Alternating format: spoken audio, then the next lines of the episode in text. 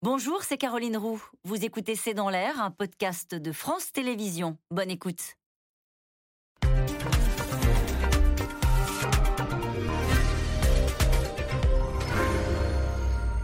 Bonsoir à toutes et à tous. Nous attendons vos questions, SMS, Internet et réseaux sociaux pour alimenter notre discussion. On ne mesure pas encore toutes les conséquences de la guerre en Ukraine. Pourtant, ce matin, celui qui est encore ministre de l'économie n'a pas cherché à masquer la vérité. Le plus dur est à venir, a dit Bruno Le Maire.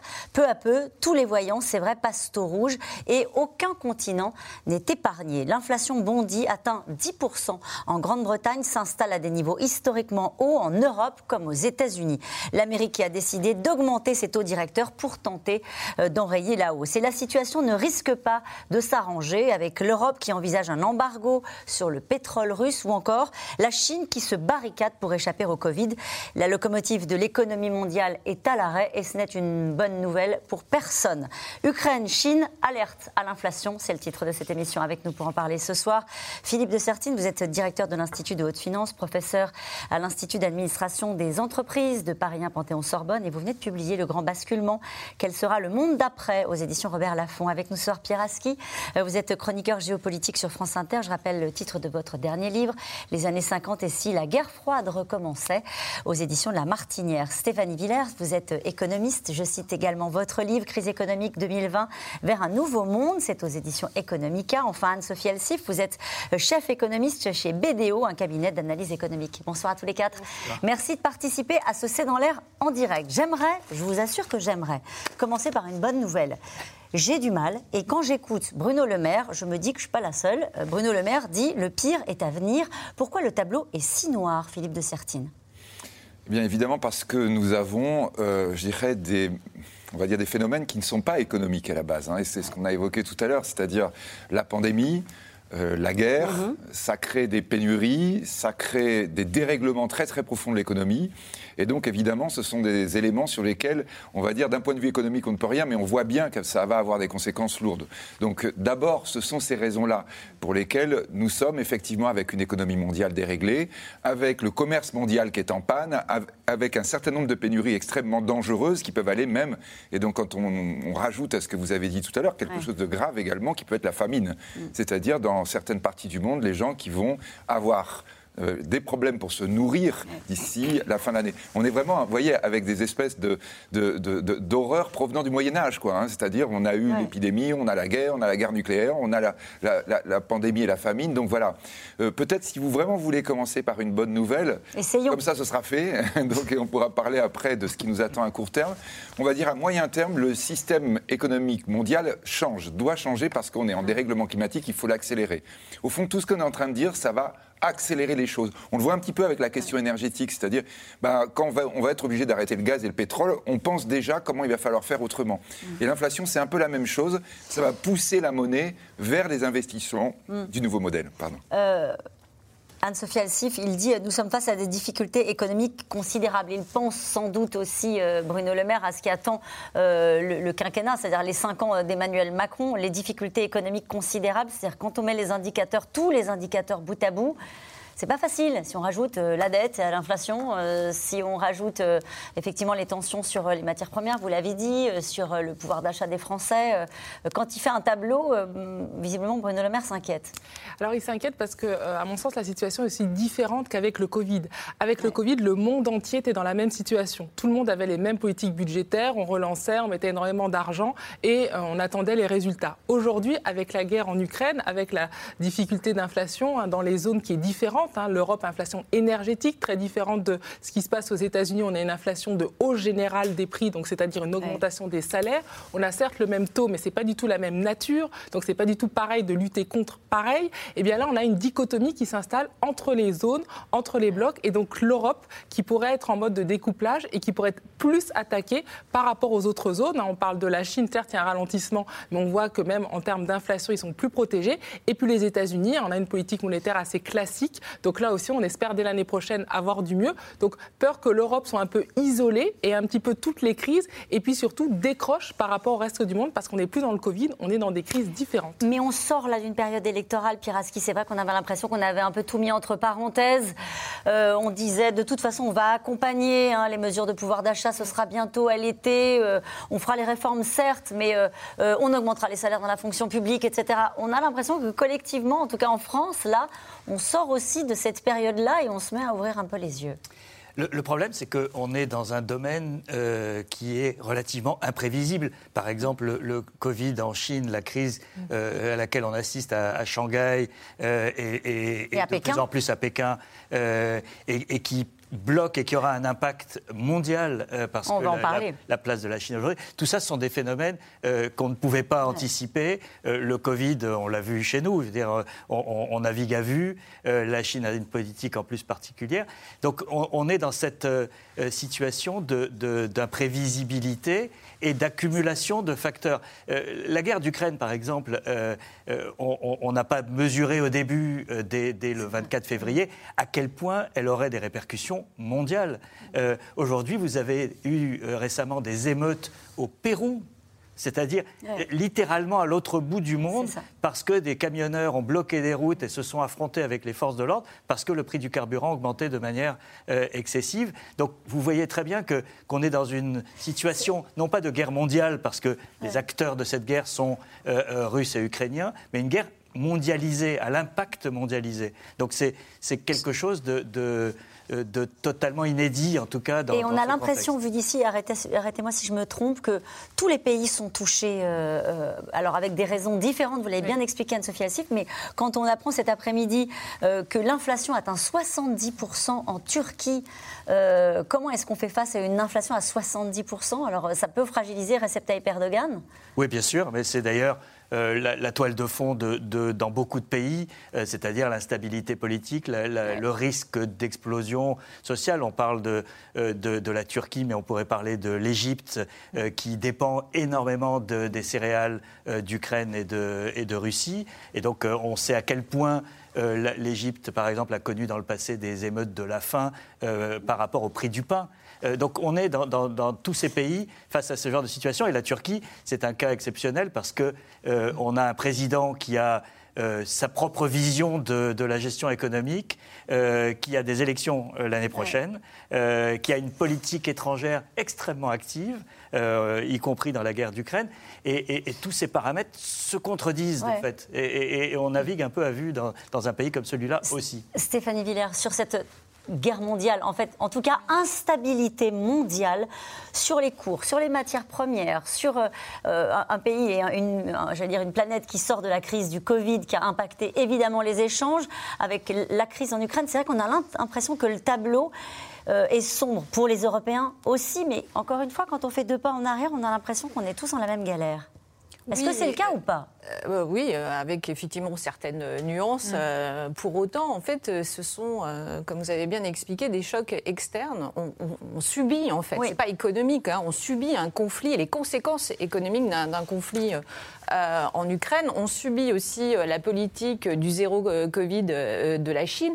Alors, en fait, en économie, on dépend de ça, mais si ces deux données, en fait, arrivent à se, se résoudre, parce que bien sûr, on s'attend à une résolution, enfin, un jour, du, conflit ukrainien, et ça peut arriver rapidement. Dans, ces cas-là, ce ne serait qu'un mauvais souvenir. Donc l'intérêt d'un économiste, c'est de voir euh, en fait des avancées sur le, conflit euh, de, la guerre en Ukraine, parce que je vous rappelle qu'en début d'année, on, on, pensait véritablement que euh, ça, allait, ça allait être une blitzkrieg et que ça allait finalement se résoudre assez rapidement. Donc, et comme ça ne se résout pas, et ben voilà, on s'engouffre dans cette sinistrose où on voit pas, on n'a pas de visibilité. On, voilà, on est dans l'inquiétude. Les, les, ménages, les entreprises deviennent de plus en plus nerveux et inquiets parce que ils se disent qu'il n'y a pas d'issue possible possible. Et derrière, en plus, il y a, il y a la Chine qui n'avance pas sur cette, sa problématique de gestion de Covid.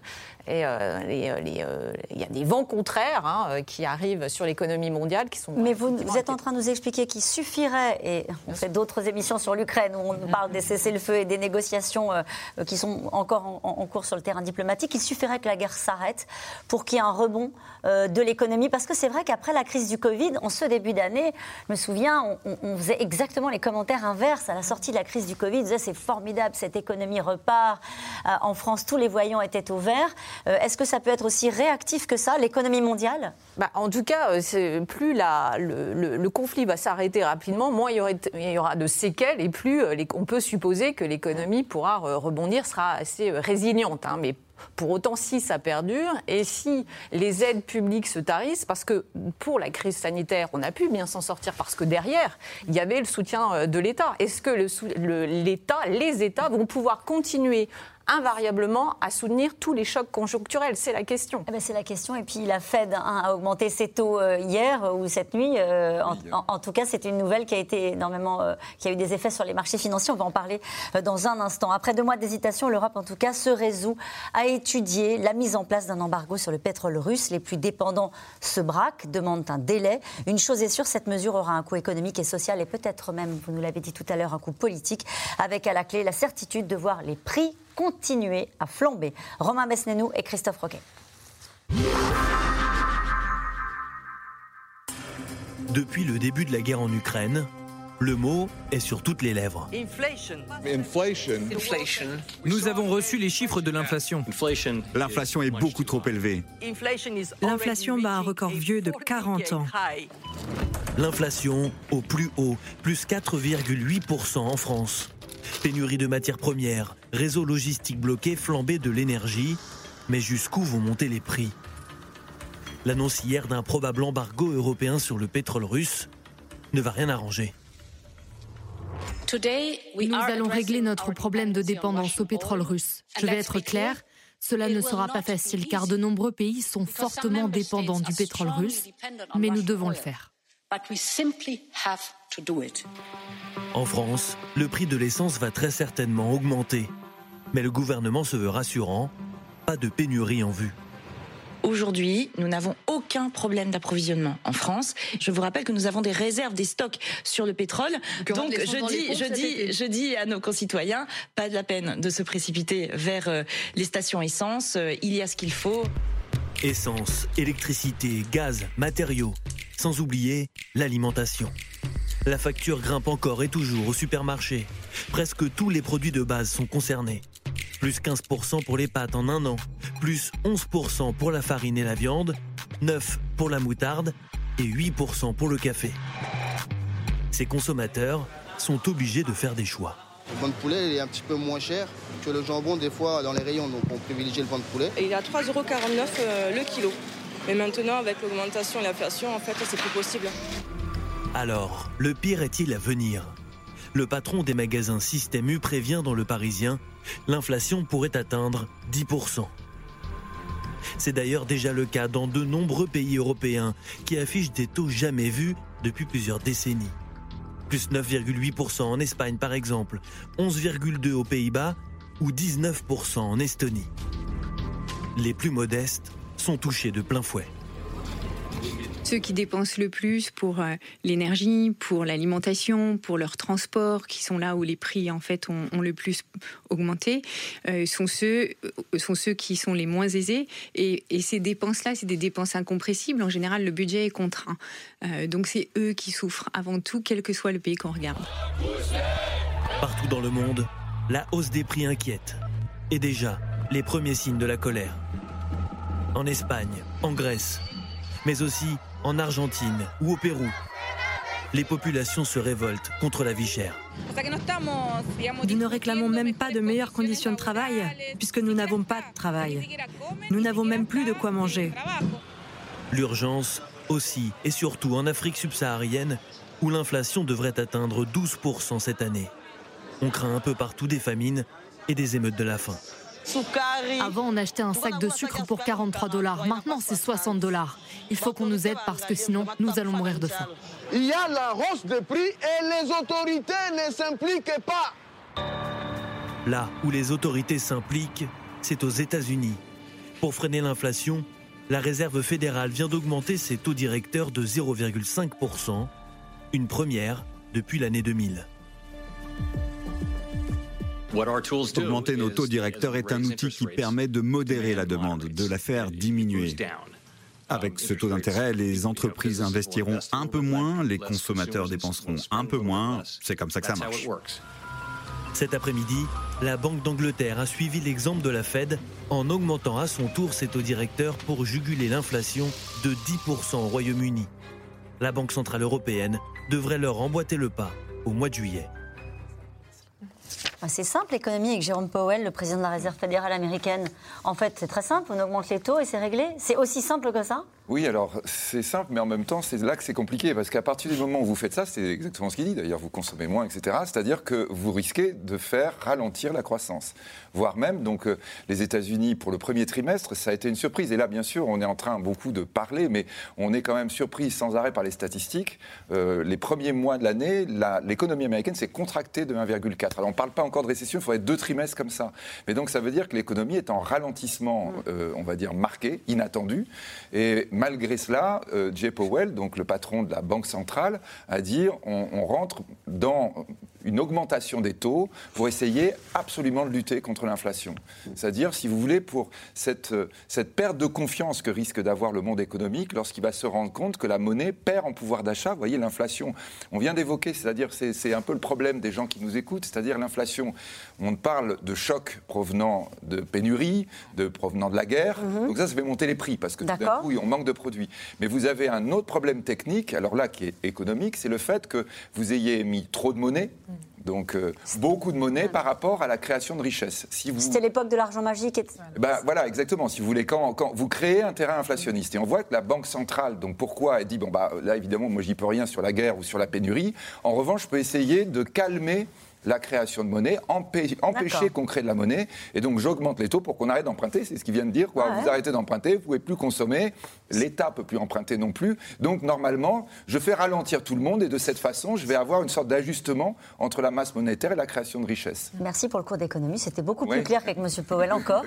Mais ça veut dire que la Banque centrale va le faire, la Banque centrale européenne. Bah, la Banque centrale européenne, elle hésite beaucoup à le faire parce qu'elle a des États très très endettés qui risquent d'avoir quelques soucis si jamais elle le fait. Nous Bien sûr. La France L'Italie, l'Espagne, la Grèce, le Portugal. Et en quoi ce serait une difficulté pour nous? Bah, C'est-à-dire que le problème, c'est que, vous voyez, peut-être les gens qui nous regardent, ils disent les grands-parents, ils ont acheté le pavillon de banlieue grâce à l'inflation. C'est-à-dire on empruntait une fois, puis il y avait le salaire qui augmentait grâce à l'inflation, donc ça coûtait plus rien. Là, le problème pour les pays comme les grandes entreprises qui sont endettées, c'est qu'en fait, vous remboursez votre dette par de la dette nouvelle. Et donc, par conséquent, vous reprenez l'augmentation, on va dire, du taux d'intérêt associé à l'inflation, mmh. qui coûte de plus en plus cher à l'État, donc, donc aux contribuables. Hein, il faut être très clair. C'est-à-dire, c'est les impôts qui montent dans ce cas-là. Mmh. Donc, y aura-t-il dans les semaines à venir une nouvelle hausse des taux d'intérêt? Alors, aux États-Unis, oui. Oui. Et en France?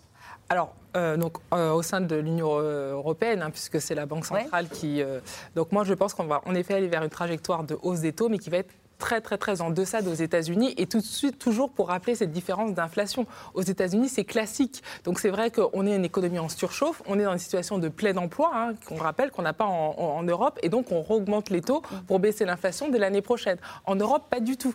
On a une inflation énergétique. Donc à mon sens, même si on augmente les taux, on n'aura pas du tout la même efficacité assurée que dans le cas des États-Unis. Ah et donc et c'est pour ça que pour la Banque centrale en Europe, c'est très compliqué parce que on peut casser la reprise alors qu'on s'attendait à avoir une forte croissance cette année. Et en plus, en augmentant les taux et donc en faisant ralentir la C'est perdant, perdant, du coup. Eh bien, en effet, on n'est pas sûr d'avoir une baisse de l'inflation. Donc, c'est beaucoup plus dur, la situation en Europe, qu'aux États-Unis à cause de ce type d'inflation. Et dans ce contexte-là, Pierre Aski, l'Europe réfléchit à installer, à instaurer un embargo euh, sur le, pétrole, euh, pas sur le gaz encore hein, cette fois-ci, euh, mais sur le pétrole. C'est pas fait, c'est compliqué à faire passer, mais c'est une décision et après la démonstration qui vient d'être faite, qui a un coût, qui peut avoir un coût économique pour les Européens dans une situation déjà très tendue. Oui, mais il y a un point d'équilibre à trouver. On disait tout à l'heure, il faut que cette guerre s'arrête le plus vite possible. Mhm. euh, si vous n'aidez pas l'Ukraine aujourd'hui, euh, cette guerre ne, s'arrêtera pas rapidement si vous ne faites pas pression sur la Russie. les hydrocarbures, le pétrole et le gaz sont l'un des moyens de faire pression sur la Russie. Comment réduire notre dépendance et donc l'argent qu'on donne à la Russie tous les jours sans provoquer cette inflation euh, dans, nos économies. Donc il y a un point d'équilibre à trouver entre la pression sur la Russie et l'impact négatif chez nous. Et c'est ce qu'essayent de faire les États. Euh, c'est un petit peu plus difficile, on est rentré dans le dur. on est quand même au sixième plan de, sanctions contre la Russie. Euh, donc les, les, taux n'arrêtent pas d'être serrés. Mais là, il y a certains pays qui sont réticents. Alors la Hongrie euh, par euh, Amitié. Euh, poutinophilie, c'est certain, mais d'autres pays aussi parce qu'ils demandent un délai pour mettre en œuvre un, tel embargo. Le pétrole, c'est un petit peu plus facile que le gaz, mais lorsqu'on va passer au gaz, parce qu'une fois qu'on aura fait l'embargo pétrolier, la pression va être. il faut qu'on ait des, moyens de continuer cette escalade des, pressions sur Poutine tant qu'il ne, ne cède pas.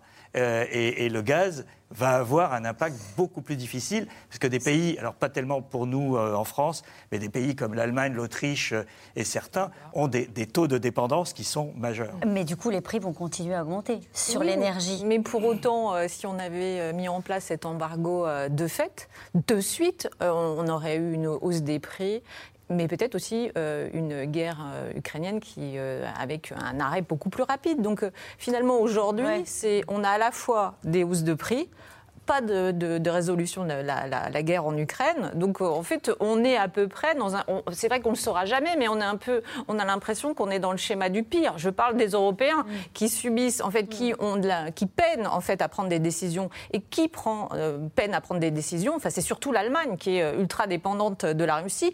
On, aurait pu, si vous, l'Allemagne a la capacité d'aller se fournir du gaz et du et du, du, du pétrole ailleurs avec des difficultés d'approvisionnement. Mais passons.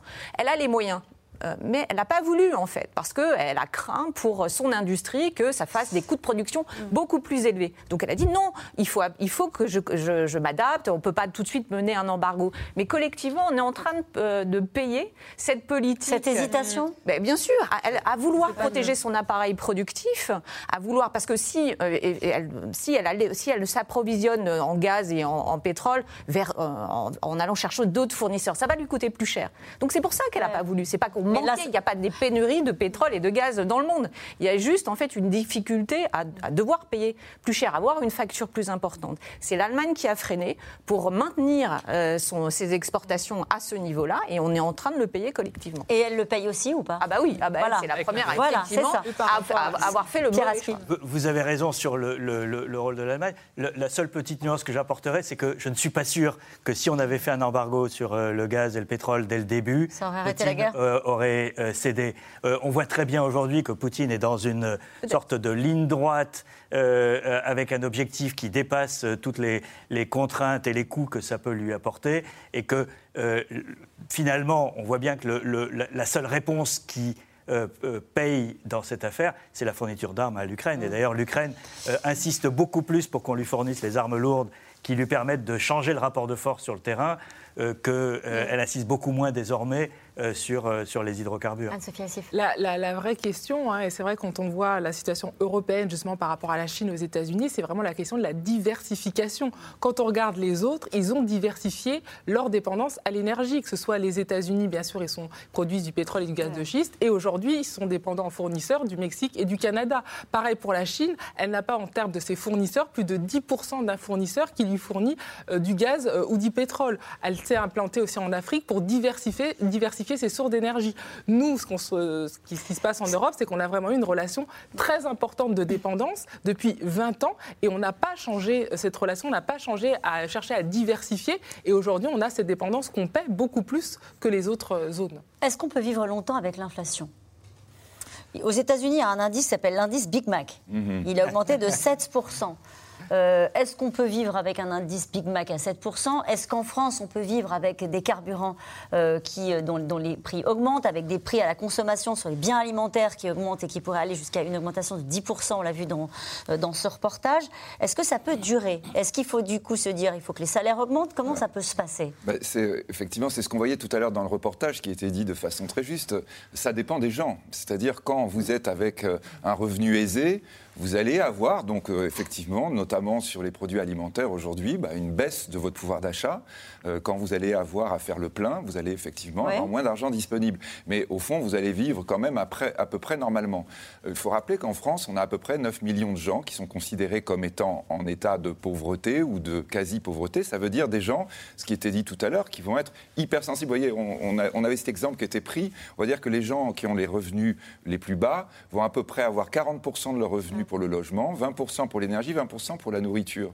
Donc ça veut dire que là, quand vous avez énergie, nourriture, 40% de leur consommation qui peut augmenter 7, 8% par an, si, c'était, si on est avec un, effet d'emballement. Et là, tout à l'heure, quand on évoquait la question allemande, euh, je dirais de toute façon, si l'Allemagne avait basculé immédiatement sa demande, ça faisait augmenter les prix du point de vue mondial, c'est-à-dire qu'on avait une répercussion, nous aussi en France, immédiatement, vous avez des gens qui vous disent Mais je ne peux plus vivre. Hein. C'est-à-dire ce qu'on voit vraiment en disant Je ne sais pas comment je fais. Cette question, regardez, de Maria qui dit précisément ce que vous dites les charges s'envolent, le prix de l'énergie, de l'alimentation explose, les salaires et les livrets stagnent. La France d'en bas va-t-elle survivre? Oui, mais c'est ça. Hein. Je crois que vraiment, vous voyez, parfois, même dans les reportages, on dit Je ne peux plus aller au restaurant. Mais oui, c'est quand vous allez au restaurant, c'est que déjà vous êtes aisé. C'est-à-dire vous avez plein, plein de gens en France qui vous disent Mais là, je ne sais plus comment faire. C'est-à-dire qu'est-ce que je dois supprimer? Donc, ça veut dire qu'on se tourne vers euh, Emmanuel Macron et son nouveau Premier ministre ou sa nouvelle Première ministre en lui disant il faut des chèques alimentation ou est-ce qu'on dit aux entreprises qu'il faut augmenter les salaires? Alors voilà, c'est ça le problème. C'est-à-dire que si vous dites on commence à augmenter les salaires, là pour le coup on revient à ce qu'on disait tout à l'heure parce qu'effectivement on y arrive. Hein. C'est-à-dire le SMIC va augmenter automatiquement, il vient d'augmenter au 1er mai. Donc, mais vous voyez, quand on dit il a augmenté 2,3, etc., c'est pas l'inflation. C'est-à-dire on est déjà en, dessous, de l'inflation. C'est-à-dire les gens vont se rendre compte que quand ils vont aller acheter, je sais pas, les brugnons ou les cerises, ils se rendent compte, mais non, je ne peux plus du tout les acheter. En plus, les prix ont tendance à augmenter. Vous choisissez euh, des denrées très chères. Oui, oui, mais justement, c'est-à-dire qu'ils ont augmenté de façon incroyable. Hein, et un certain nombre de Français ne les mangent plus aujourd'hui. on doit avoir conscience de ça. Mais même les pâtes ont augmenté, c'est-à-dire vraiment ce qui pouvait sembler être la base d'une alimentation de gens qui ont peu de moyens.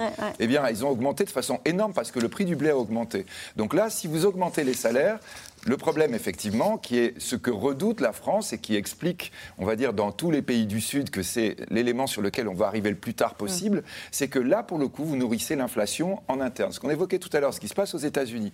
Les salaires qui augmentent partout augmentent l'inflation puisque tout le monde paie plus cher pour produire, donc on répercute sur les prix. Ce que vous racontent déjà les entreprises sur le terrain. Je suis obligé d'augmenter mes salariés parce que certes on n'est pas au plein emploi, mais j'ai beaucoup de mm. difficultés à recruter. Mm. Résultat, ça me coûte plus cher. Résultat, il faut que j'augmente mes prix. Si jamais les clients ne veulent pas, je m'en sors pas. On l'a connu déjà ça cette situation-là Alors le problème, effectivement, alors on va jusqu'au bout du raisonnement, c'est que si vous êtes dans une inflation comme ça qui augmente, là, on va dire d'une façon ou d'une autre, on le disait tout à l'heure, la Banque centrale va devoir augmenter les taux d'intérêt.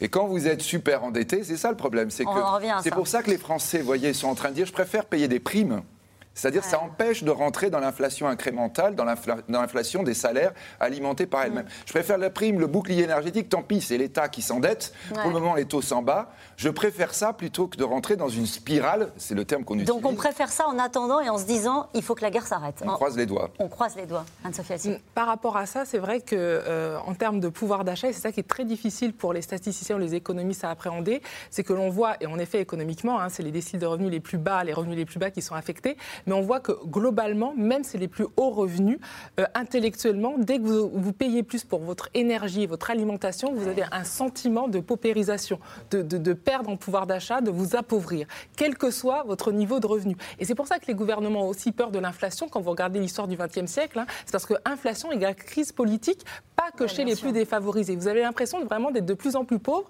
quel que soit votre revenu. Et qu'est-ce qui se passe? Vous avez plus de confiance et donc de fait, vous allez beaucoup épargner, vous allez moins consommer et après, on se retrouve dans cette spirale de la stagflation. Vous avez un ralentissement de croissance et vous avez toujours cette inflation résiduelle qui est, ça, qui est là. Et c'est ça vraiment le risque. Et ça, on le voit dans toutes les enquêtes. Hein, c'est le, risque politique. Voilà, de déclassement. On le voit aussi chez les retraités. On peut se dire, ah bah, c'est des catégories qui sont moins averses au transport pour se déplacer, pour aller travailler. Vous avez exactement le même sentiment. Donc ça, c'est vraiment quelque chose qu'on met souvent en deçà économiquement, mais qui a énormément d'impact, notamment sur les anticipations de consommation. C'est sans doute un, souci euh, qui, préoccupe le, président de la République au moment de la nomination de, son Premier ministre. On explique qu'il cherche un profil plutôt social, peut-être pour accompagner cette euh, réalité économique. Euh, Stéphanie Villers Oui, d'autant qu'on voit déjà une incidence sur la consommation, parce que mm. je rappelle qu'au premier trimestre, la consommation des ménages a baissé de 1,3%, avant même qu'il y ait réellement cet, cet emballement pour les prix. Donc la France a choisi de, de, flécher son aide sur les, les plus, les plus modestes. C'est une bonne chose, mais il y, a, il y, a, quand même un risque, parce que derrière, vous voyez, les, les prix des distributeurs ont commencé à augmenter, et les distributeurs nous disent euh, ça, ça, va, ça, va, ça va continuer en fait, hein, ça peut monter jusqu'à 10%, on nous annonce. Euh, et, en fait, ça peut être, ces aides-là peuvent aussi avoir un effet pervers mm. parce que les distributeurs, ceux qui vendent leurs produits, ah se disent ah bah oui, mais comme euh, donc ils augmentent, les, modestes, aussi. les plus modestes vont quand même être euh, aidés, ils vont, ils vont pouvoir avoir accès aux produits essentiels. Hein. eh bien, ça, ça, risque quand même d'inciter à Il y a de la spéculation aussi autour de cette inflation. Voilà, c'est-à-dire qu'on se dit que bah, tant que l'État est là pour, euh, pour soutenir, euh, eh bien, il y a, y a, une capacité bah, pour euh, les entreprises à réduire, à maintenir leur marge. Or, il y aurait quand même une solution, c'est que collectivement, enfin, c'est peut-être un peu illusoire, c'est de se dire que bah, on courbe le dos et que, eh ben, mm. que les, les, marges soient un peu rognées pendant cette période-là. Je parle des marges des entreprises pour éviter en fait que l'inflation s'emballe. Mm. Le courber le dos, c'était pas aux Français que vous vous adressiez, c'était plutôt aux, entreprises, mais les, ménages sont déjà en train de courber le dos. Hein, donc, ils ont euh, déjà commencé à le faire, vous avez raison. Euh, on parlait du, blé, les cours du blé s'envolent. Alors, on a eu du mal à trouver un chiffre en préparant cette émission. Vous en avez peut-être un, mais en un an, le prix du blé a augmenté de 70%. Euh, ça veut dire que ça, c'est une bonne nouvelle pour les céréaliers français? C'est-à-dire qu'il y en a qui profitent de la situation ou pas? Alors, donc oui, ils ont un gain plus fort. En revanche, ils ont des coûts de production qui explosent littéralement. C'est-à-dire que l'un des problèmes majeurs qu'on a dans l'agriculture française aujourd'hui, c'est que tout ce dont vous avez besoin pour produire en particulier des engrais, c'est associé au prix du gaz. C'est aussi des choses qu'on a découvert. Vous voyez, c'est étrange. Hein, c'est des crises qui font que tout d'un coup, vous découvrez que, un, d'abord, vous n'en trouvez pas. Et quand vous en trouvez, c'est très, très cher.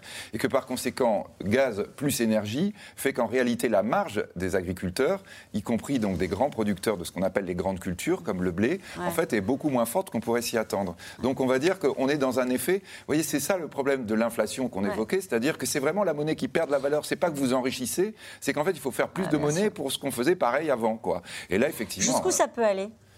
L'inflation, si on parle de la France, de la zone euro. Donc on a des études. Parce qu'au début, on se souvient que la Banque centrale disait non, ça ne va pas durer, c'est temporaire, ça ne bougera pas, puis finalement ça a bougé. Donc euh, on a des études euh, qui sortent effectivement de gens très très sérieux. On a même la Deutsche Bank par exemple qui a fait des études en disant mais moi j'ai l'impression que je suis beaucoup plus pessimiste que les autres. Mmh. On aurait pu les inviter à l'émission. Hein, donc, mais, mais euh, donc ça peut monter très très haut. C'est-à-dire que là effectivement on a des mécanismes externes. ne parlons pas de sécheresse ou de choses comme ça qui ne sont pas du tout à, écarter. Alors bon, on a eu des très bonnes récoltes par exemple, en Australie, dans l'hémisphère sud. Cette année, ça tombe bien. Mais vous voyez, on peut très bien avoir des autres accidents qui pourraient intervenir. Euh, la guerre, on l'a dit, qui se poursuit. Euh, tout ça, effectivement, peut continuer à faire pousser les prix. On ne sait pas tellement, en réalité. on ne peut, pas, on peut pas répondre à cette question. Exactement. Euh, juste, je le disais rapidement au début d'émission, mais c'est pas rien quand même, l'inflation britannique hein, qui culmine à 10%.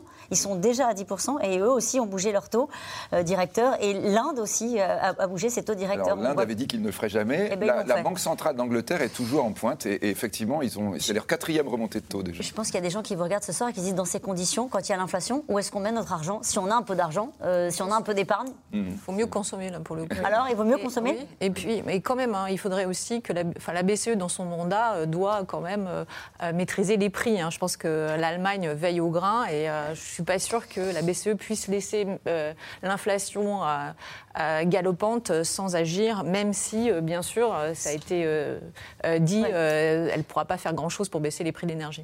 Oui, vous avez raison, parce qu'en en fait, l'inflation, vous voyez, il y avait une, une, sorte de formule économique qui avait été donnée par Keynes.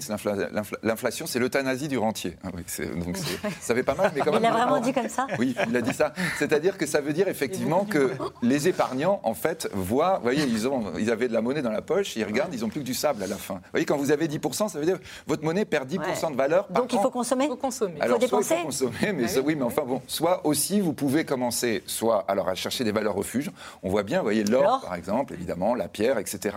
Soit, et c'était ça que je disais au début de l'émission, Hum. c'est-à-dire qu'on va commencer à chercher des éléments qui vont être déconnectés de l'inflation. Et si vous commencez à investir, on va dire, dans le nouveau modèle, dans ce qu'on appelle, vous voyez, les éléments d'impact, là j'ai Ouais. envie d'investir dans quelque chose qui va permettre d'améliorer la planète, bah ça, c'est quelque chose qui prend de la valeur en ce moment. Hum, Merci pour le, le conseil en investissement. Pour ceux qui peuvent, on a aussi entendu ce que vous nous avez dit, c'est que pour les gens qui n'ont pas beaucoup, eh ben, ça va être euh, une, période assez, assez sombre. Euh, je rajoute, euh, j'allais dire une mauvaise nouvelle. En tout cas, dans ce contexte, la situation en Chine, vous en avez déjà un peu parlé, hein, les uns et les autres, ajoute aux sombres perspectives. La locomotive de l'économie mondiale est à l'arrêt. Shanghai est confiné depuis début avril et Pékin tourne au ralenti.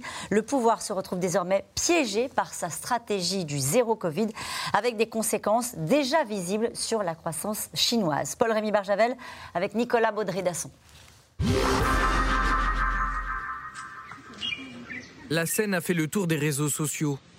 À Shanghai, trois personnes vêtues de combinaisons de protection transportent ce que l'on présume être un cadavre, une victime du Covid-19 dans un sac. Soudain, il s'écarte. L'homme était en fait encore vivant. C'est l'image qui effraie la Chine, à l'heure où la population se rebelle contre la stratégie zéro Covid. Concert de casseroles aux fenêtres. À Shanghai, capitale économique du pays, la colère monte. 26 millions d'habitants confinés depuis le début du mois d'avril et des scènes de violence qui s'accumulent, vite censurées en Chine.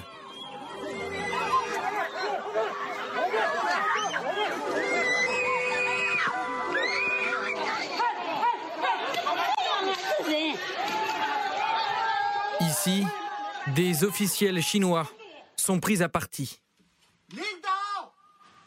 Écoutez-nous, on est à court de vivres. On ne peut rien acheter. Ce matin, c'est au tour de Pékin de redouter un confinement strict. Les déplacements sont déjà limités et les tests PCR s'enchaînent.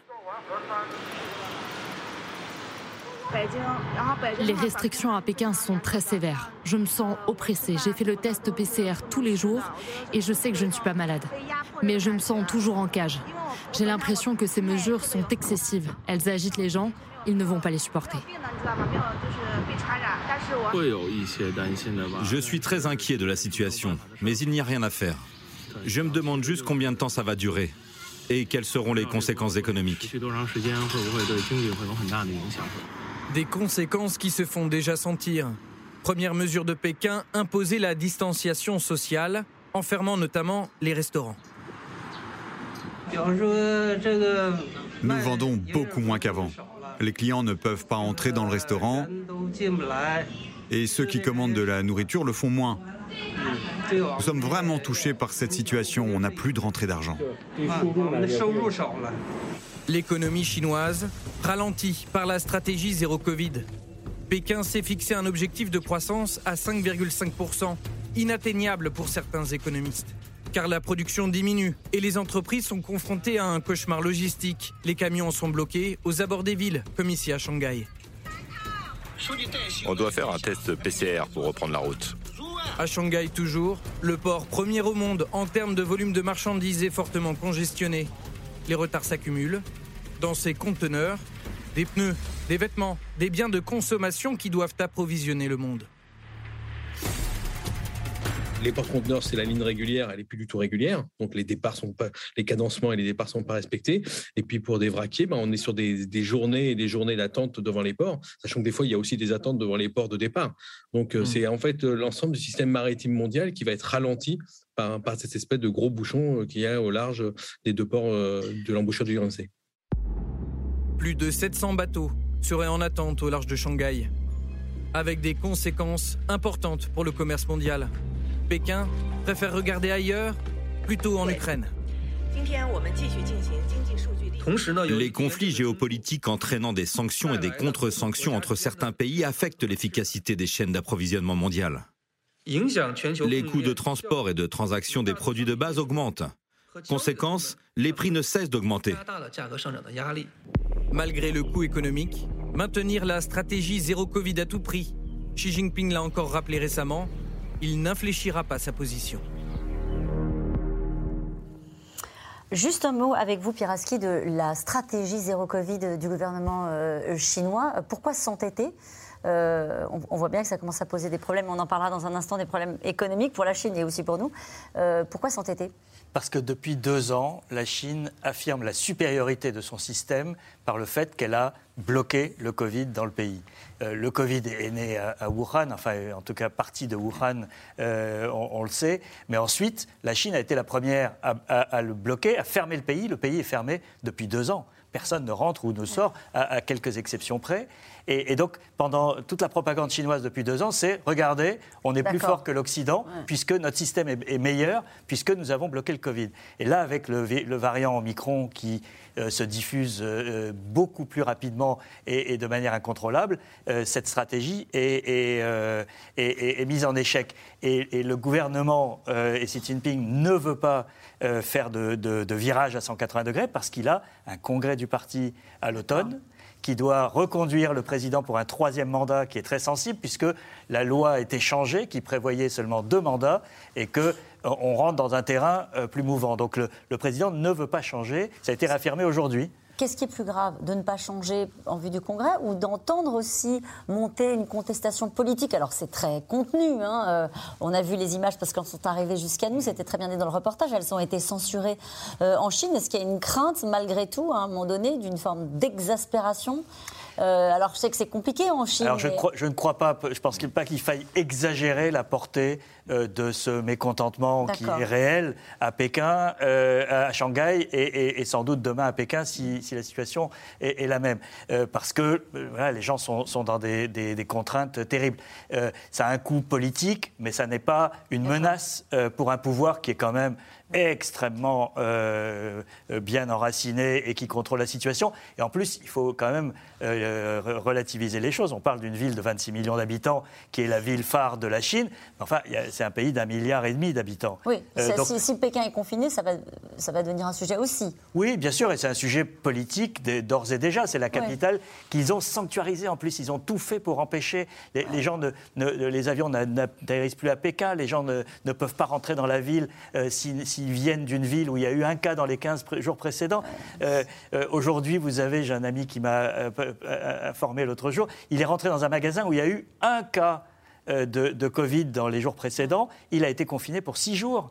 Ah Donc il y a, une, une, une, hantise qui est due à deux choses aussi. C'est que le système hospitalier chinois est beaucoup moins développé que chez nous. Donc il n'est pas en mesure de, faire face à un afflux absolument massif qui, euh, qui serait euh, le cas si on laissait euh, se répandre le, virus. Et le, vaccin chinois est, beaucoup moins efficace. Mais ça veut dire qu'il y a eu une communication du gouvernement chinois sur le manque d'efficacité du vaccin pour justifier. Non. Non. Non, évidemment. Parce que nous, on s'en est bien sortis en disant voilà, on a fait une politique de vaccination qui a fonctionné. Non. On leur avait dit que leur vaccin fonctionnait quand même. Mais bien sûr, mais les gens sont convaincus que le gouvernement fait euh, une politique. Là, qu'est-ce qui est critiqué? C'est le fait qu'il n'y ait pas assez de ravitaillement alimentaire. c'est que ce qui a marché à Wuhan et qui ne marche pas à Shanghai et qui va avoir un coût politique pour le, dirigeant local du parti, qui devait être le prochain Premier ministre quand même. Hein. Euh, donc lui, euh, je pense que sa, carrière est, morte. Mais ce qui n'a pas marché, c'est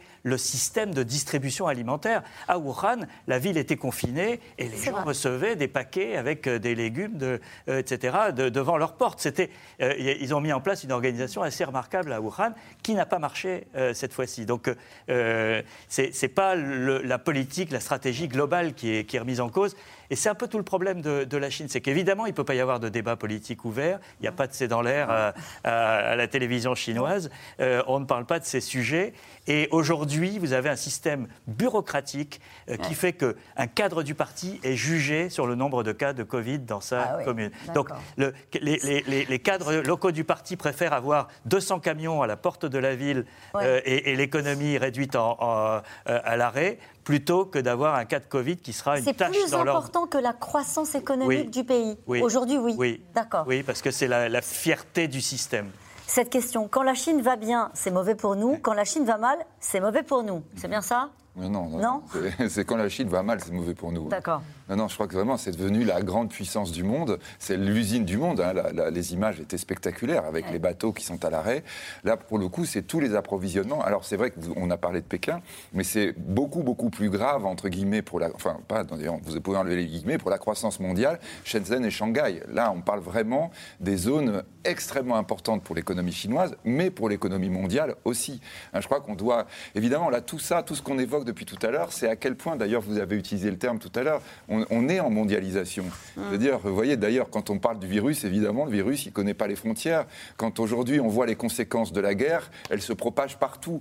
Euh, en réalité, la mondialisation, c'est que le monde fonctionne ensemble, d'une façon ou d'une autre. Et donc là, effectivement, quand la Chine, aujourd'hui, grande puissance, deuxième grande puissance et bientôt première grande puissance mondiale, première puissance industrielle, est en panne, s'arrête eh bien effectivement, c'est l'ensemble du monde qui va avoir les conséquences. Et là, peut-être, il faut le dire, on ne les a pas encore complètement. Hein. Stéphanie Villers, qui est le plus sanctionné euh, quand euh, l'économie chinoise va mal? Alors, quand on dit qu'elle va, elle va mal, c'est une hausse de 4,8% euh, de croissance au premier trimestre. Mm. Oui, mais c'est moitié Vous moins par rapport... On ne sait pas. Voilà, là, on n'exclut pas qu'ils sont en récession. Hein, donc, Oui, enfin, les chiffres officiels, ils étaient en croissance aux alentours de 8% l'année dernière, et cette année, ça va être du, du, 4%. Et moi, je pense que, en fait, ça va être un un accélérateur de tendance, mais euh, ça, peut être une bonne chose pour, euh, pour les Occidentaux. Parce que les entreprises aujourd'hui euh, qui, sont, qui ont délocalisé leur production là-bas voient les limites du système. Elles ont été se délocaliser en Chine en se disant qu'il y avait une main-d'œuvre pléthorique bon marché et surtout disponible. Et aujourd'hui, on s'aperçoit qu'avec le régime euh, assez autoritaire de Pékin, et eh bien, du jour au lendemain, tout ça peut changer. Hein. C'est-à-dire que les entreprises euh, étrangères aussi implantées là-bas ne peuvent pas euh, ne peuvent pas produire et sont bloquées dans et ça bloque les chaînes d'approvisionnement. Alors déjà, on a notre problématique de transition écologique où effectivement il faut et, il faut l'assurer. Et puis on voit que bah, bah ok maintenant produire en Chine, ça a ses limites de plus en plus. Et les entreprises euh, occidentales, européennes, elles, veulent d'abord faire du chiffre d'affaires et d'abord faire, des bénéfices. Hein. c'est quand même dans leur ADN. Donc, euh, voir ça depuis à peu près plus de deux ans où en fait l'appareil productif ne peut pas euh, fonctionner parce que euh, le régime s'arc-boute sur euh, un orgueil mal placé, parce que le vaccin n'est pas efficace en Chine, mais il pourrait avoir accès au vaccin américain. Mais bon, pour des raisons politiques, ils ne le veulent pas. Et donc je pense que les entreprises occidentales sont pragmatiques et vont véritablement mettre, rapatrier la production. en tout cas, être tentées de d'accélérer cette tendance. Est-ce que vous dire un mot avant Il faudrait rajouter l'impact de la guerre d'Ukraine aussi politique. C'est-à-dire, il y, a eu il y a quelques jours une interview du président de la Chambre de commerce européenne en Chine qui mettait en garde le gouvernement chinois, qui est rare, euh, euh, sur le fait que euh, les grandes entreprises ont vu comment l'agression russe contre l'Ukraine les a fait partir de Russie, un pays où elles avaient investi des milliards. Renault, etc., se sont retirés du jour au lendemain. Et toutes se demandent, est-ce qu'on ne sera pas confronté à la même chose si demain la Chine attaque Taïwan hmm. Et donc, il y, a tout d'un coup cette incertitude politique là où on pensait que c'était l'Eldorado euh, de la production bon marché, des, chaînes euh, de logistique extraordinaires qui avaient été mises en place. C'est intéressant ce que vous dites, Piraski, parce qu'il y a quelques semaines, on se disait, quand il y a eu l'intervention, quelques mois, quand il y a eu l'intervention militaire en Ukraine, on disait ça pourrait inspirer les Chinois qui pourraient se dire bah, tiens, on va faire à Taïwan ce qu'ils ont fait en Ukraine. Mais ça, je n'y crois pas. Moi, je ne pense pas que ça les inspire. Hein, mais ça a un impact psychologique sur la vie des entreprises qui se disent mais euh, peut-être pas aujourd'hui, mais peut-être dans deux ans, trois ans, cinq ans, c'est pas grand-chose dans la vie d'une entreprise. Euh, quand on investit des milliards dans un pays, euh, on, risque d'être confronté au même problème avec un régime qui met l'idéologie avant le, pragmatisme dont il était censé être. Cette citation qui est reprise par la fin Financial Times d'un PDG d'un groupe de capital investissement chinois qui dit Nous pensons que l'économie chinoise est actuellement dans son pire état depuis 30 ans. Alors, c'est sûr qu'il y a ce ralentissement, mais par rapport, en effet, euh, ce qui nous intéresse plus en Europe, euh, à ces euh, relocalisations, là aussi, je pense qu'il faut assez nuancer. Je pense que même au niveau européen, depuis de nombreuses années, hein, quand on voit les rapports sur le commerce, on voit que la Chine est le pays au monde qui se protège le plus. Là, on le voit au niveau sanitaire, mais c'est le cas dans tous les domaines. Et ça a des impacts colossaux pour toutes les entreprises, colossaux, pardon, depuis très longtemps. Donc ça, je pense qu'il y a vraiment cette prise de contente qui est renforcée. Après, quand on voit les, mouvements par rapport aux entreprises, hein, on va peut-être moins en Chine, mais c'est pas pour ça qu'on revient en Europe. Donc ça, c'est un autre problème. On voit qu'on peut aller dans d'autres pays de la zone asiatique ou en Europe, dans des pays comme par exemple de l'Est ou plus euh, de, de l'Europe centrale. Donc là aussi, c'est vrai qu'il y a cette stratégie d'être peut-être plus indépendants par rapport à la Chine, mais ce n'est pas pour ça que ça se traduit par une vraie relocalisation massive de ces activités en Europe. Alors on parle de, relocalisation, on parle aussi de pénurie de matières mm. premières, mais de pénurie aussi de semi-conducteurs. Vous allez le voir dans ce reportage, chez Renault, on a dû mettre des salariés euh, au chômage technique, faute de puces électroniques à installer dans les voitures. Reportage Constance Meyer et Diane Cacciarella. Des chaînes de production automobile à l'arrêt. Il y a quelques semaines, cette usine Renault à Douai a dû placer ses 2300 salariés au chômage partiel. La faute à une pénurie de puces électroniques. C'est qu'on a beaucoup de composants électroniques qui sont, qui sont liés euh, avec le marché chinois. Donc on l'a vu arriver. Ça craint quand même. ça craint. Ça fait un moment que ça dure. Donc euh, comme aujourd'hui on devait finir à 15 heures, mais on a fini avant. On a fini avant parce qu'il n'y a pas de pièces. Ces petites puces de quelques millimètres sont indispensables pour faire rouler une voiture. Il en faut plus de 1000. Téléphone portable, ordinateur, robotique. Depuis la crise sanitaire et les confinements, la demande a explosé. Et avec elle, celle pour les puces électroniques. Des puces conçues en grande partie à Taïwan. L'île fournit plus de 65% du marché mondial. Mais la stratégie zéro Covid et les confinements en Asie ont ralenti les usines provoquant une pénurie mondiale. En France, seule une poignée d'entreprises se sont lancées sur ce marché. Au pied des montagnes, la Silicon Valley grenobloise, des usines du futur où pour entrer, il faut être équipé de la tête aux pieds. On a l'habitude de dire qu'un environnement de salle blanche est mille fois plus propre qu'un bloc opératoire. Hein, tout ça pour protéger euh, les produits qu'on va réaliser et afin de ne bah, pas les contaminer. Cette usine tourne jour et nuit, 365 jours par an, 1600 salariés et des robots du sol au plafond s'activent pour fabriquer ces grands disques ressemblant à des miroirs appelés des wafers. Dans cette usine, on peut faire jusqu'à 1 million de wafers par an, sur lesquels on va avoir environ plusieurs, euh, entre 1000 et 5000 puces. Et donc, avec cette usine, faire des milliards de composants. La demande est très forte, mais impossible d'accélérer la cadence. Plus de trois mois sont nécessaires pour fabriquer une puce. Les puces de semi-conducteurs, c'est ce qu'on voit ici sur cette, euh, sur cette galette. Et une fois que ces, ces puces vont être coupées, on va les mettre dans ces boîtiers. C'est celles-ci qui sont en pénurie. Et donc l'enjeu pour cette industrie, c'est d'en faire plus pour supporter la demande, puisque cette demande est croissante. Ici à Soitec, on a plus de 40% de croissance cette année. L'entreprise a démarré un chantier pour s'agrandir, mais sa nouvelle usine ne devrait pas sortir de terre avant un an et demi. L'industrie de l'infiniment petit nécessite du temps, des investissements. À quelques kilomètres de là, un centre de recherche et développement sur les puces électroniques, unique en France. C'est une salle blanche qui fait 12 000 m2, dans laquelle on a à peu près 600 équipements. Le budget annuel de ce centre est de 330 millions d'euros mais il est vite englouti. C'est une machine, un équipement qui coûte plusieurs, euh, plusieurs dizaines de millions d'euros. Il y en a qui coûtent, les plus avancés coûtent même jusqu'à 200, 300 millions d'euros. Pour être moins dépendant de l'Asie, l'Union européenne souhaite débloquer une enveloppe de 41 milliards d'euros pour la recherche et le développement, une aide financière très attendue ici. On a besoin ben, de, tous les ans de revoir les, les développements technologiques, d'acheter de nouveaux équipements. Si on veut rester dans la course au niveau européen, c'est un passage obligé, sinon on sort du jeu et la production se fera aux États-Unis et surtout en Asie. Voilà, c'est quelque chose qu'on ne souhaite pas aujourd'hui en Europe. Petit poussé face aux géants taïwanais, L'Union européenne fabrique sur son sol seulement 10% de la production mondiale. Elle espère doubler sa part de marché d'ici 2030. Et cette question, pourquoi ne pas fabriquer en France les semi-conducteurs actuellement fabriqués en Chine? Est-ce uniquement une question de coût? Anne-Sophie Alsif Alors oui, et puis une question aussi de capital humain, de structure. Le problème, quand vous avez une chaîne de valeur qui a été délocalisée ailleurs, c'est que vous ne pouvez pas décider, même si vous avez une volonté politique, hein, c'est bien, mais de dire en un ou deux ans, on va euh, euh, relocaliser en France, en Europe, et euh, le marché suivra. Non, vous avez ce qu'on appelle, en effet, on a fait un peu d'économie au début, les fameux avantages comparatifs, et en effet, au niveau d'une structure, donc là les semi-conducteurs, et eh bien au niveau mondial, quand vous produisez ces semi-conducteurs, là on dit Taïwan, euh, donc son leader, eh bien, chaque étape a une spécialisation au niveau du monde. Et donc, c'est très compliqué de dire, voilà, du jour au lendemain, en quelques années, on va relocaliser. Donc, ce qu'on peut faire, c'est mettre en place des projets, et il y en a eu au niveau européen, notamment entre la France et l'Allemagne, pour justement développer des usines et augmenter notre part de marché. Mais on peut que augmenter notre part de marché, on ne redeviendra pas leader du jour au lendemain euh, sur, euh, sur ce type de produit. La tension sur les semi-conducteurs, elle vient. On voit bien que ça pénalise euh, nos, industries, hein, nous. Euh, elle vient d'où euh, Ça a commencé avec le Covid ça... Oui, c'est-à-dire l'accélération de croissance après le Covid.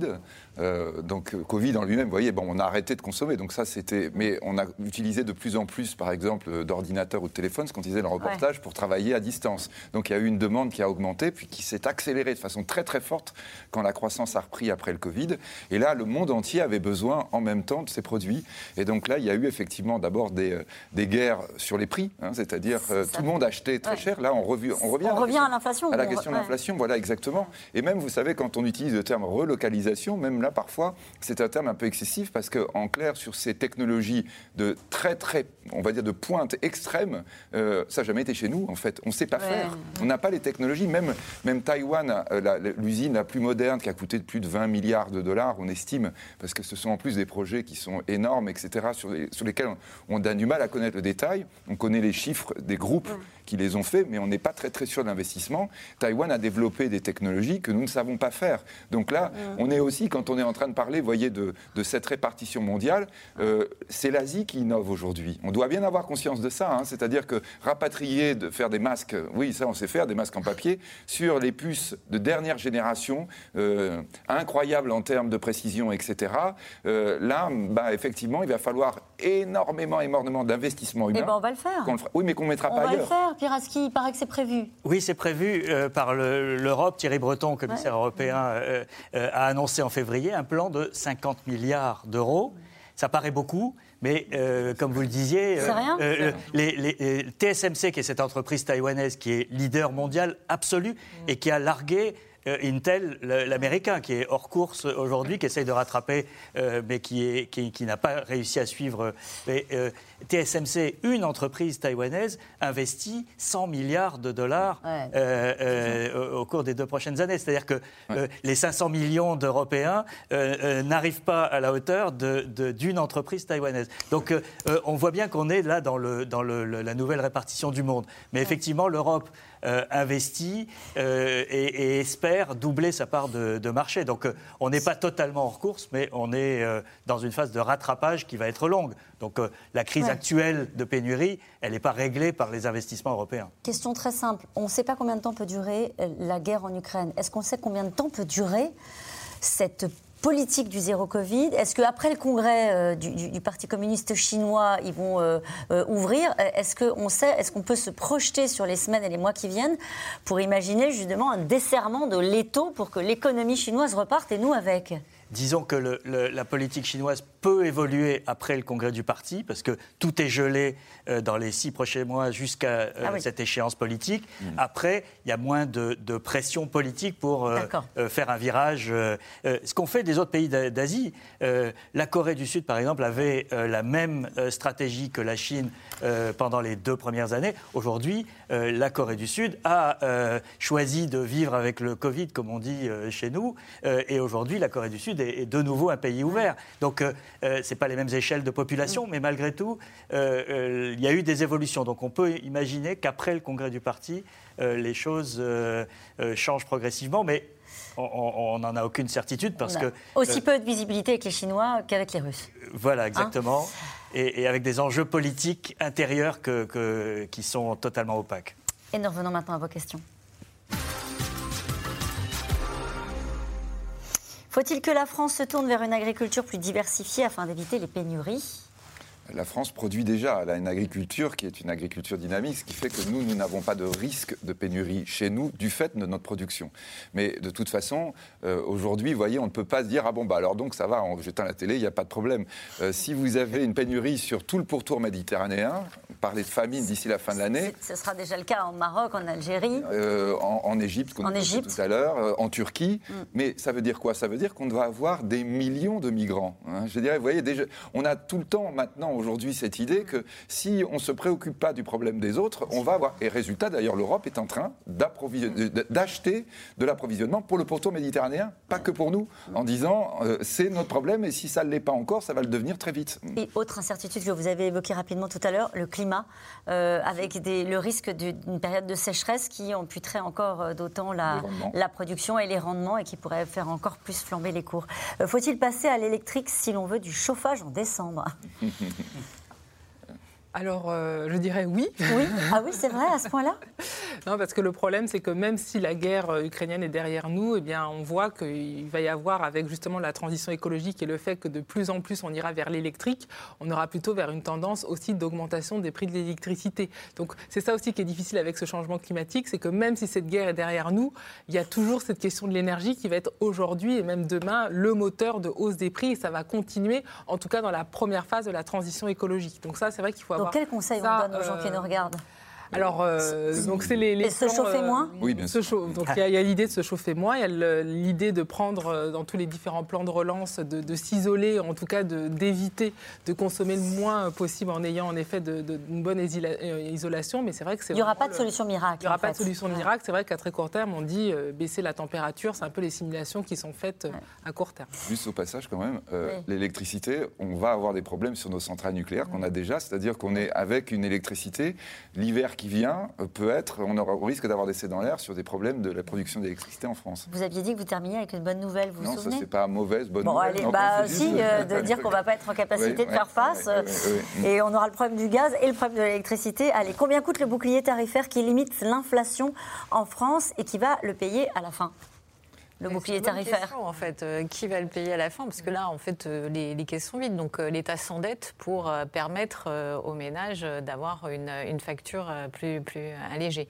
Donc là, c'est aux alentours de, de, 20 à 30 milliards.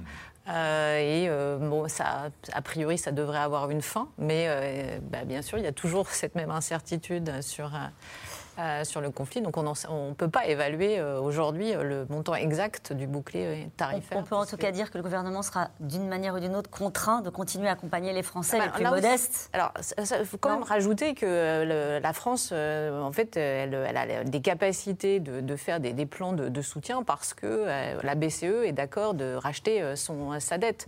Et ça, c'est encore une autre problématique, mais avec, on l'avait évoqué en préambule au début de cette émission, avec les hausses des taux d'intérêt, effectivement, ça ça va peser encore plus sur euh, l'endettement euh, français. Donc les marges de manœuvre du gouvernement euh, français risquent d'être de plus en plus réduites. Pour aider les Français les plus, les ah bah, Oui, ça, ça en, en tout cas, l'argent magique et le quoi qu'il en coûte euh, n'est pas, pas éternel, ne, peuvent pas éternel. Pourquoi le blé et les pâtes ont-ils autant augmenté? N'a-t-on pas de stock, les stocks de la récolte de l'an dernier?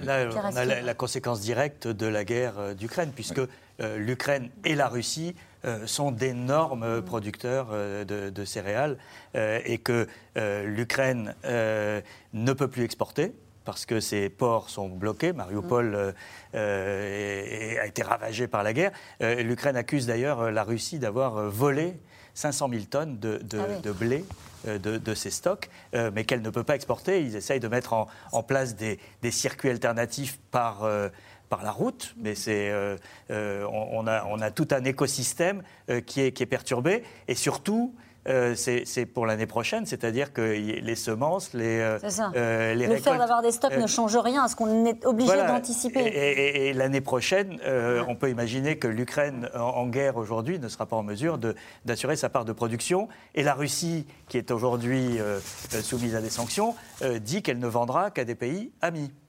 Ah Donc on, a un marché international de, des céréales qui est totalement sans dessus dessous à cause de cette guerre. L'immobilier va-t-il flamber?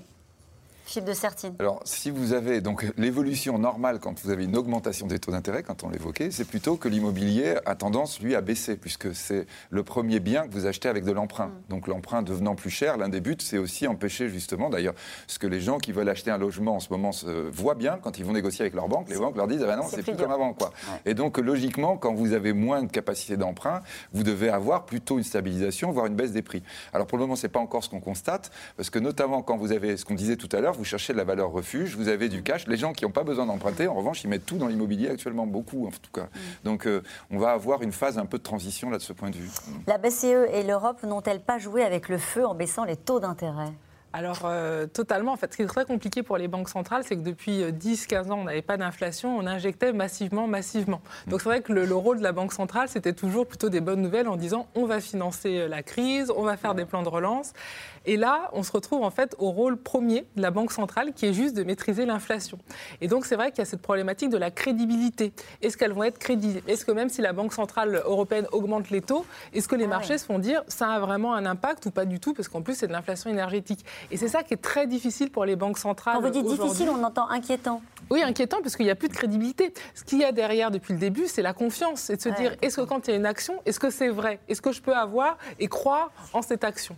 Quand on dit maîtriser l'inflation, avant c'était deux points. Ça c'est quoi maintenant, maîtriser l'inflation? Alors normalement en Europe c'est toujours, euh, c'est toujours les 2%. Hein, D'accord. Euh, ça, reste un objectif. ça reste un objectif. Hein. en Europe c'est vraiment les 2%. Il n'y a pas le plein emploi comme aux États-Unis. Après normalement c'est 2% d'une inflation dit classique, donc non énergétique. Mais que là on voit même non énergétique, on est au-dessus. Donc c'est pour ça qu'il faut qu'il y ait une intervention.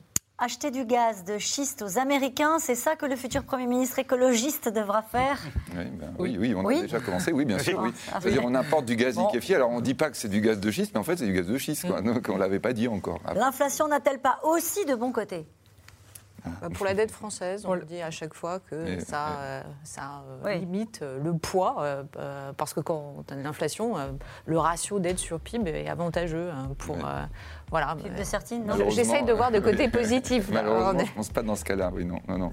non, non l'inflation, vraiment, c'est quelque chose. Je crois vraiment qu'il faut avoir conscience. Quoi. Dérégler la monnaie, c'est pas bon. Quoi. Hein, vous voyez, quand vous déréglez la monnaie, vous êtes en train de dérégler quelque chose dont vous avez besoin. On vient de dire. L'économie, c'est basé sur la confiance. Mm. Là, vous cassez un mécanisme de confiance. Merci à vous tous. C'est la fin de cette émission qui sera rediffusée ce soir à 23h45. Il est l'heure de retrouver Anne-Elisabeth Lemoine, toute l'équipe de C'est à vous. Bonsoir, Anne-Elisabeth. Au programme ce soir. Bonsoir Caroline. Deux voyages au bout de la nuit ce soir dans C'est à vous. Le premier, c'est celui que s'apprête à vivre le Parti socialiste, qui doit décider de ratifier ou non l'accord conclu avec la France insoumise pour les législatives. Le deuxième, c'est la publication aujourd'hui d'un inédit de Louis-Ferdinand Céline, écrit en 1933. On en parle avec nos invités. Et demain, vous retrouvez Axel de Tarlet pour un nouveau C'est dans l'air. Et puis, vous, savez vous pouvez retrouver C'est dans l'air quand vous le souhaitez, en replay et en podcast. Belle soirée.